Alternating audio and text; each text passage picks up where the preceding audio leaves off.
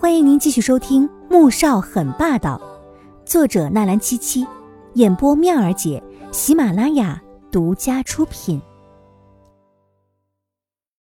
第八十八集，穆萧还没有阻止，等他进了电梯，这才看向苏俊阳：“你特意过来，有什么事情啊？姐夫，你不打算跟我解释一下刚才那个女人的事情吗？”苏俊阳已经顾不得自己来这里的目的了。只想弄清楚那个女人到底是怎么回事。穆萧寒看向他，神情淡下来。没什么好解释的，事实就是我结婚了。那我姐以后怎么办呢？你不是不知道她这么多年来一直在等着你吧？可你，你竟然一声不吭的就跟别的女人结婚了，你有没有想过我姐的感受？苏俊阳替自己的姐姐感到很不值，原以为他们两个这些年来都不结婚。是因为爱着对方的，可如今只有姐姐还在傻傻的等着，而他呢，却已经结婚了。我从来没有要他等过我。穆萧寒神情毫无波澜，让人猜不出他心中到底在想什么。苏俊阳很失望，他没有想到会从穆萧寒的嘴里听到这样的回答。可是你为什么这么多年也不结婚呢？明明你们就还爱着对方。一直以为。他都当穆萧寒是姐夫，所以这么多年来称呼也没有变过。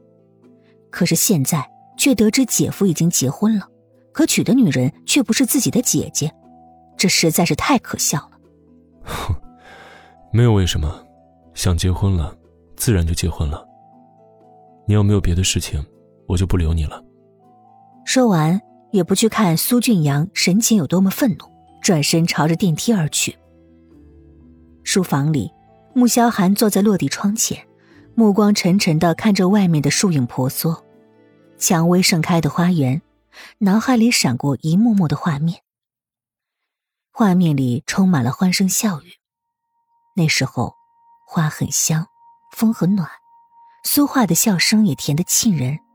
少年时期最幸福的时光，莫过于苏画的相伴。那时候。她穿着一身白色的裙子，在他面前翩翩起舞，跳着芭蕾。他告诉他，他的梦想是成为一个舞蹈家，有一天能够站在百老汇的舞台中央。而只有十五岁的俊阳一直跟在他和苏画的后面，亲热的喊着姐夫。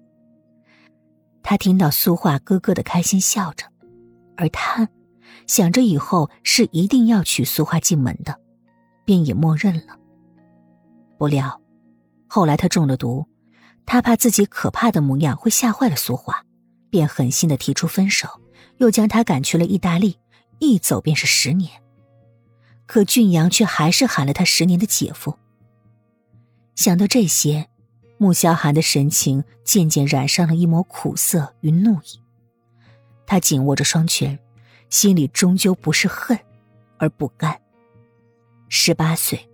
他已经设想好自己未来的人生，可是却因为那杯茶，他独自痛苦煎熬了十年。每年每月的十五号，尤其是月圆之夜，都像是让他从地狱里面走了一遭一般，痛不欲生。可他仍然咬牙承受着，活了下来。然而失去的那些，终究是回不来了。季如锦也不知道自己是怎么了。自从上了楼之后，整个人的心都没有办法安静。他不想让自己胡思乱想，拿出素描本和画笔开始画画，可是没有多久就放弃了。他满脑子都是关于穆萧寒的一切，他想要去问清楚到底是怎么回事。既然他有心爱的女人，为什么要和他签订那种契约呢？而且，为什么是三年的时间？是有什么特别的用意吗？他终于扔下了画笔，起身走向书房。刚到门口，他就看到穆萧寒看着窗外，怔怔的出神，眼底有一抹凶狠的厉色闪过。他看得心惊肉跳，却还是鼓足了勇气走过去。穆萧寒猛地看过来，他就看到了他眼中的荒凉与哀伤。这是他第一次从这个男人的脸上看到这样的神情。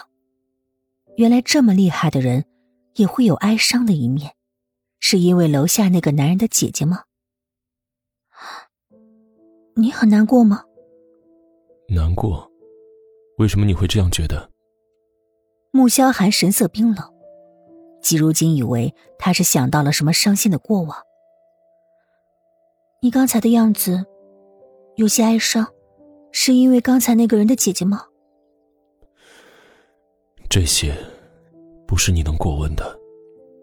穆萧寒的神情越发沉冷，目光充满了危险的警告。然而季如锦却像是昏了头似的，将他警告置若罔闻。或许，他只想知道答案，一个让他放心又或者是死心的答案。